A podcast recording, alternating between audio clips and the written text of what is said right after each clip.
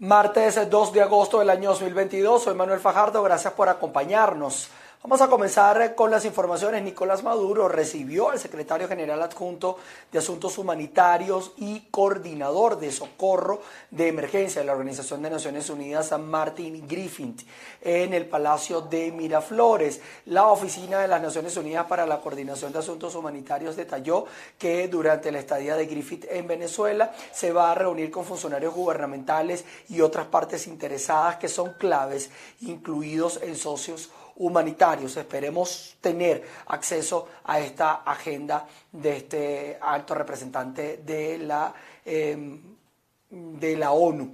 Vamos a seguir con otras notas. Continúan las protestas y es que trabajadores y jubilados de la administración pública tomaron el centro de Caracas exigiendo condiciones laborales dignas y el respeto del pago de su bono vacacional. Sí, gracias nuevamente por el contacto. Nosotros nos encontramos en la manifestación denominada la Marcha de las Ollas Vacías. En este momento ellos van caminando hacia lo que es la olla en el centro de la capital. A mi lado, por favor, me indica su nombre y apellido. Mi nombre es Roberto Carpio, jubilado del IPASME. Señor Roberto, ¿qué significa ese hueso que usted tiene el día de hoy? Este hueso significa el hambre y en donde nos ha llevado este gobierno a comer hueso, paleta, por cuanto el sueldo no nos alcanza para más. Entre pasajes, el gas, los servicios públicos y las medicinas, nosotros no tenemos otra opción sino estar subalimentados. El derecho a la alimentación, un derecho humano, este gobierno nos lo tiene conculcado con un instructivo macabro, que no es solamente el instructivo NAPRE, es también todo lo que viene haciendo este gobierno, porque decir ONAPRE es decir Maduro. Señor Roberto, ¿cómo hace usted para sobrevivir? ¿Qué come usted diariamente? Cuando, cuando la cosa está buena, patica de pollo, que está a un dólar y medio, unos carapachos, y así, y así vamos rindiendo un poco el poquito salario que puede entrar en la casa. ¿Cuáles son sus principales exigencias el día de hoy? Mi principal exigencia es el pago del bono recreacional de los trabajadores jubilados de la administración pública, que es a 85 días de sueldo básico, y no como pretenden pagarlo a razón del sueldo mínimo. El sueldo básico mío me puede dar en esos 85 días de 1.200 a 1.500 bolívares, y ellos pretenden pagarlo en tres partes, Bien. nunca y jamás.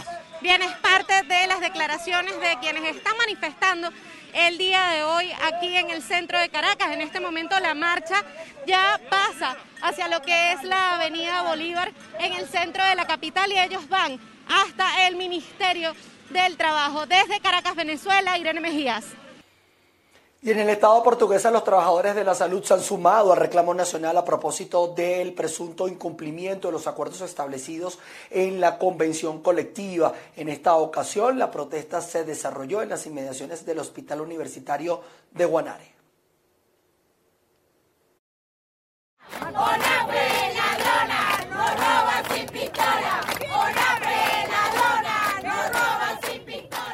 Nosotros no salimos a hacer una protesta ni a tirar piedra porque queremos, nosotros salimos a protestar porque simplemente estamos cansados ya de que se nos manipule, de que se nos atropelle en el trabajo, de que nos tengan una persecución laboral. Y aparte de eso, hoy en día se, se han violentado nuestros derechos como es el salario, lo más sagrado, porque pienso que con el sueldo que ganamos, señores, no tenemos para mantener un hogar.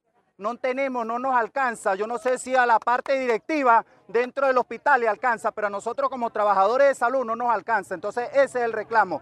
Y, el llamado es a que todos nos unamos, todos los trabajadores del hospital y del municipio Guanare y de Portuguesa completo nos hagamos sentir y nos unamos a este, a este llamado de protesta. No estamos vuelvo y repito, no estamos violentando, no estamos matando a nadie, no estamos violando los derechos, porque eso está inscrito en la Constitución está inscrito en la ley de trabajo que cuando seamos afectados por nuestro salario salgamos a protestar. Entonces, el llamado es unirnos, señores, no tengamos miedo porque nos amedrantan, porque nos van a votar. Mentira, señores. Cuando ya ustedes firman un contrato y entran a una institución pública a trabajar, ustedes ya pertenecen a esa institución, ustedes ya pertenecen a una nómina y esa nómina se llama salud. Hoy aquí estamos salud en la calle peleando por nuestro derecho de la mano con educación. Y una protesta masiva realizaron distintos sindicatos de trabajadores públicos a las afueras de la gobernación del estado Falcón, todo esto para defender también sus derechos laborales. Muy buenas tardes. Establecemos este contacto desde las afueras de la gobernación del estado Falcón. El día de hoy distintos gremios que hacen vida en el estado Falcón salieron a la calle a protestar una vez más para exigir la derogación del instructivo de la Oficina Nacional de Presupuesto. Vamos a conversar con uno de los líderes de esta manifestación pacífica del día de hoy. Bien, buenos días. Estamos acá en la capital del estado. Yo vengo desde el municipio de Buchibacoa. Eh, presidente de la Federación Venezolana de Maestros en ese municipio. Quiero decir en primer lugar que esto es simultáneo en todas las plazas Bolívar del Estado Falcón, de cada uno de los municipios. En primer lugar, hay que resaltar aquí el acto delincuencial laboral que hace el Ejecutivo Nacional y Regional en cuanto a los beneficios salariales. Aquí hay una violación flagrante de la Constitución de la República que establece la eh, la, progresividad en los beneficios laborales y salariales de los trabajadores. Pero es que aquí tenemos que resaltar, nos quitaron la escuela bien equipada y no se hizo nada. Nos quitaron HCM, la seguridad social, no se hizo nada. Aquí nos quitaron el IPASME, interconsulta, crédito para vivienda, no se hizo nada. Aquí en el 2018 el presidente de la República, con el, con el decreto 2792, aplana los salarios y elimina los escalafones, congelando de manera unilateral las contrataciones colectivas para dar pie a, un, a, una tabulación salarial a través de una ecuación factor 99 que quizá ni ellos mismos en la oficina de presupuesto lo conocen. Aquí la realidad es que nos quitaron el 15 de marzo con el incremento salarial del 50% de las primas, lo que se transforma en que un educador lo que está cobrando hoy tendría que estar cobrando el doble de esa situación. Pero el acto más, más descarado, el acto más delincuencial que acaba de ocurrir a través de la oficina de presupuesto nacional es el atraco de más de 1.200 bolívares de las vacaciones de los educadores. Y así pretende el Ejecutivo Nacional a través del Ministerio de Educación mantener en agosto las escuelas abiertas con los docentes activos. Aquí hay que estar claro, el culpable no es la UNAPRE, el culpable es el gobierno nacional que ejecuta a través de la UNAPRE la delincuencia laboral salarial. ¿Me puede, ¿me puede decir su nombre? Profesor Octavio Mosquera.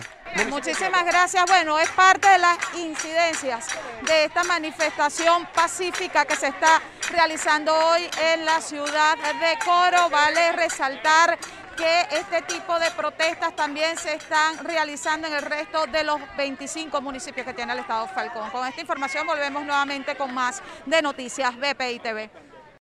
Vamos a seguir con más información ante los casos que se han detectado por la viruela del mono en Latinoamérica. La gobernación del estado Zulia aseguró que se mantienen en alerta por el ingreso de los ciudadanos en los terminales aéreos y terrestres. Establecemos el presente contacto desde la ciudad de Maracaibo. La Secretaría de Salud del Estado Zulia, adscrita a la gobernación, aseguró que se mantienen en alerta en cualquier caso que se pudiese presentar en torno a la viruela de mono. Seguimos en vigilancia epidemiológica permanente. Ellos tienen lo que son unos supervisores a nivel de los aeropuertos, los está manejando directamente el Ministerio del Poder Popular para la Salud y estamos nosotros siendo vigilantes de todo paciente con algún proceso febril, eh, alguna lesión en piel, en todo lo que es esa parte de manifestaciones clínicas estamos pendientes con nuestra alerta pero hasta los momentos no tenemos ningún caso confirmado acá en nuestro estado.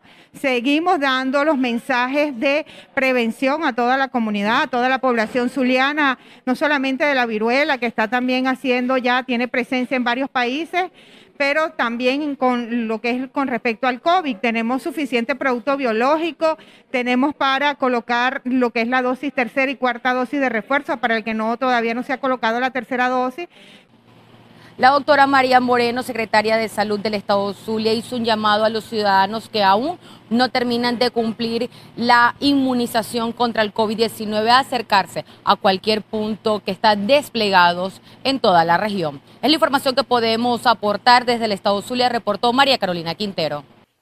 En el estado Lara se dio inicio a la jornada de vacunación para bajar las cifras de casos de COVID-19 que eh, han repuntado en las últimas semanas. Esto según el informe que ofrece la gobernación del estado. Muy buenas tardes. Ante el repunte de casos COVID en el estado Lara, el gobierno regional inició el día de hoy una jornada de refuerzo de vacunación, no solamente para la parte de COVID, sino también para los niños. En este sentido, el gobernador del estado Lara exhortó a toda la población a seguir cumpliendo las normas de bioseguridad y de acercarse para colocarse los refuerzos de las respectivas vacunas este mes de agosto para proteger a todas nuestras comunidades. Aquí tenemos pentavalente, antigripal, antifiebre amarilla, todas estas vacunas que conforman el paquete que lo envía nuestra ministra Magali Gutiérrez para proteger a toda nuestra población larense. Al igual que eh, las diferentes dosis de la vacuna eh, contra el COVID-19. Hemos aplicado ya más de 2.900.000 eh, dosis en primera, segunda, tercera y cuarta. Ya la mayoría de la población debería estar en referencia en la cuarta dosis, aplicándose la cuarta dosis. Sin embargo, todavía quedan comunidades, sobre todo comunidades aisladas eh, en los eh, municipios, sobre todo Urdaneta, municipio Torre, Morán, donde hay todavía personas que no se han aplicado ni siquiera la primera. La jornada de vacunación se está realizando no solamente en la sede de la Dirección de Salud del Estado Lara, sino también en todos los ambulatorios.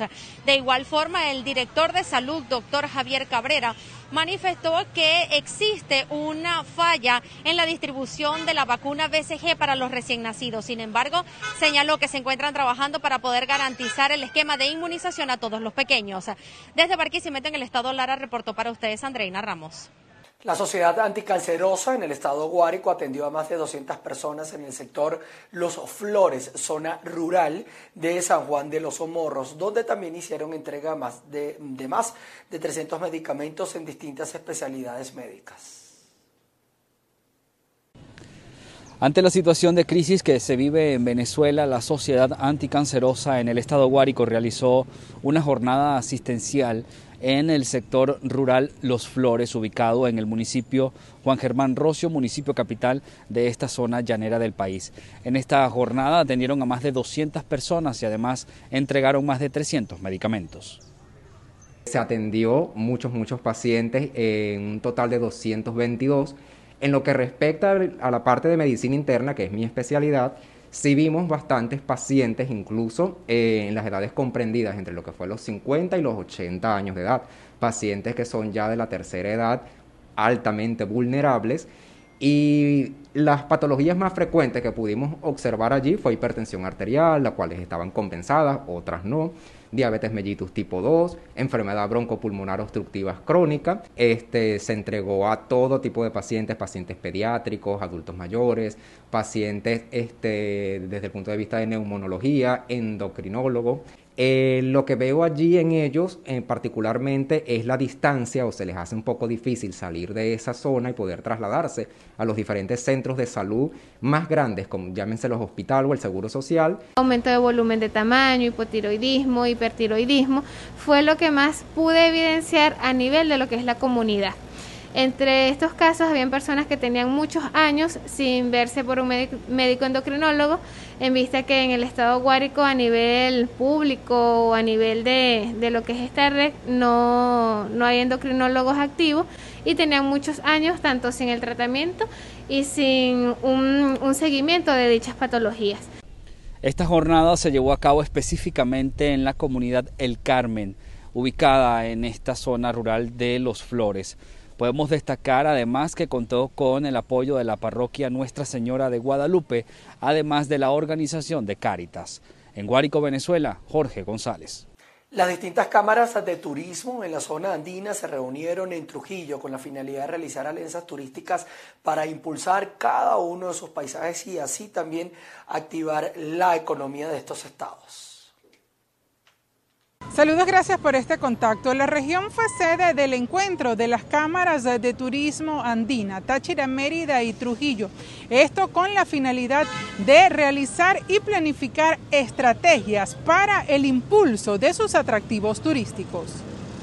En Trujillo, en el encuentro, en el, en el primer encuentro de cámaras de turismo de la región andina, en donde por primera vez vamos a estar sentándonos para escuchar propuestas, soluciones, proyectos que permitan e impulsen el desarrollo del turismo de toda la zona andina, especialmente del estado Trujillo. Para nosotros, pues como acabo de decir, es un privilegio acompañar esta iniciativa que ya veríamos estando desde junio de este año en el primer encuentro nacional de cámaras de turismo que sostuvimos en Caracas en el marco de la, feria de Abavit, en donde nos planteamos hacer estos encuentros regionales, eh, comenzando por supuesto aquí en la zona andina.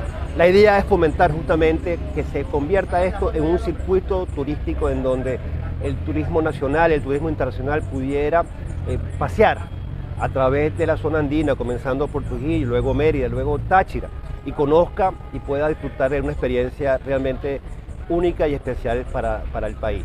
Así que bueno, eh, la idea es justamente es apoyar desde el Consejo Turismo, desde el Consejo Superior de Turismo de Venezuela, este tipo de iniciativas para darle respaldo, para darle el suficiente peso y el suficiente prestigio y para que se sienta que estamos comprometidos con el desarrollo del turismo venezolano.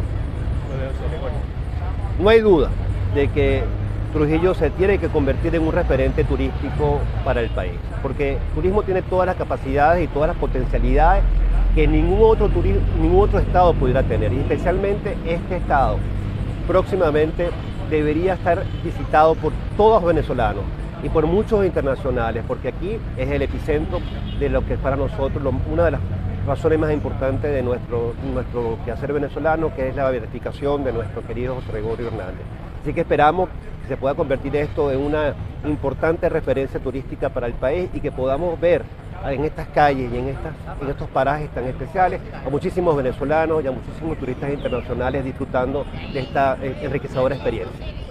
El representante de Conceturismo resaltaba la importancia que tiene esta región con lo que es Isnotú, la tierra del beato doctor José Gregorio Hernández, un punto importante para poder resaltar e incluir en esta ruta andina. Es la información que tenemos desde el estado de Trujillo, les reportó Mayra Linares. En el estado de Carabobo, cuatro años sin agua tienen los vecinos de la comunidad del Paso del Indio, en el municipio de Los Guayos exigen la reparación inmediata de la bomba que distribuye el agua a más de 180 familias que hoy en día no cuentan con este suministro. Sí, gracias por el contacto. Quienes habitan en la comunidad Paso del Indio deben sortear varios obstáculos en busca de algunos bidones. Entre ellos está extender 400 metros de manguera, caminar largos tramos y usar bombas caseras.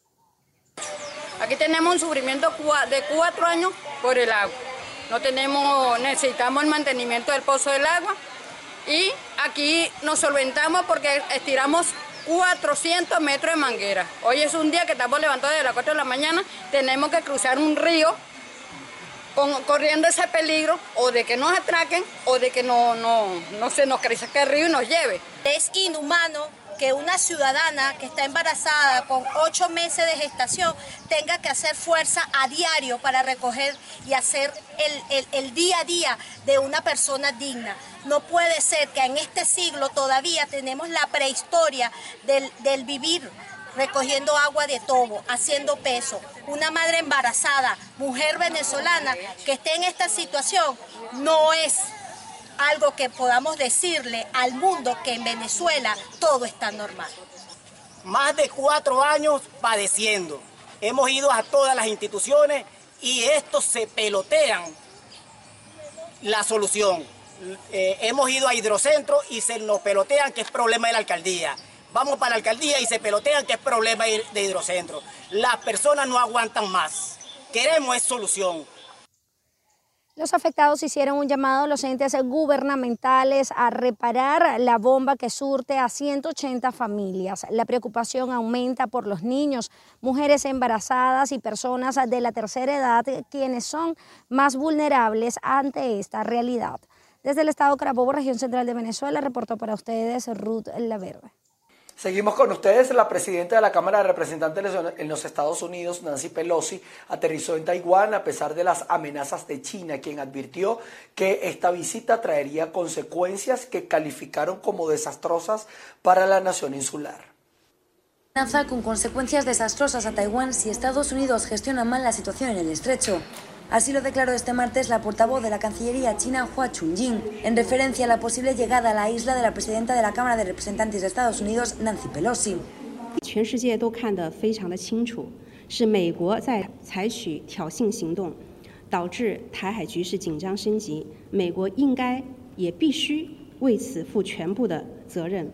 China declaró que la visita de Pelosi a Taiwán es una acción temeraria y provocadora y aseguró que en ningún modo es una visita oficial. Durante la rueda de prensa, Hua acusó a Washington de vaciar de significado la política de una sola China, por el cual Taiwán quedaría bajo soberanía de Pekín. Además, acusó a Estados Unidos de violar el compromiso de mantener únicamente contactos no oficiales con Taiwán, a quien además continúa aumentando su venta de armas.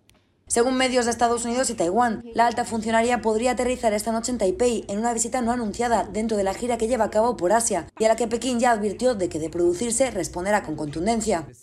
El propio presidente chino Xi Jinping pidió a su homólogo estadounidense Joe Biden no jugar con fuego en una conversación telefónica que mantuvieron la semana pasada. Tras la muerte del líder de Al Qaeda por parte de los Estados Unidos, los talibanes condenan este hecho. Veamos. Los talibanes condenan el ataque con dron estadounidense en Kabul que durante este fin de semana mató al líder de Al Qaeda, Ayman al-Zawahiri. El gobierno talibán afirmó que se trató de una violación del acuerdo de Doha con Estados Unidos. Según este, se acordó la retirada completa de las fuerzas estadounidenses de Afganistán después de dos décadas de conflicto, que concluyó hace un año tras la toma de Kabul por los islamistas. Sin embargo, la salida de Estados Unidos se hacía bajo la condición, entre otros puntos, de evitar que Afganistán volviera a convertirse en santuario de terroristas. Los islamistas evitaron referirse al objetivo del ataque, que como anunció horas antes el presidente de Estados Unidos Joe Biden, se trataba de al-Zawahiri, sucesor de Bin Laden al frente de Al-Qaeda tras su muerte en 2011.